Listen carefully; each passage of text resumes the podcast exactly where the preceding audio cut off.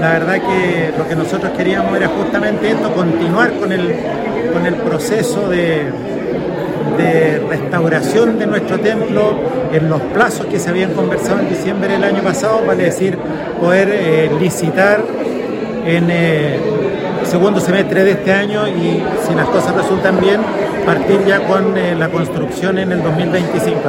El proyecto de restauración de la iglesia de Caremapo continúa trabajándose con la misma metodología original, es decir, restauración. No lo cambiamos ni a construcción ni a reposición porque, como siempre lo habíamos dicho, eso era nefasto para el proyecto, era prácticamente decir que el proyecto no iba.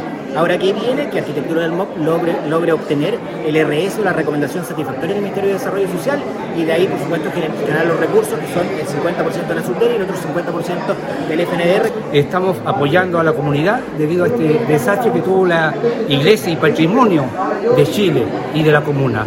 Eh, estamos contentos, hay mucha gente de la parte de autoridades y la comunidad, donde todos en conjunto vamos a sacar adelante este proyecto. Eh, esperemos que sea la brevedad y muy pronto la comunidad tenga su nueva iglesia.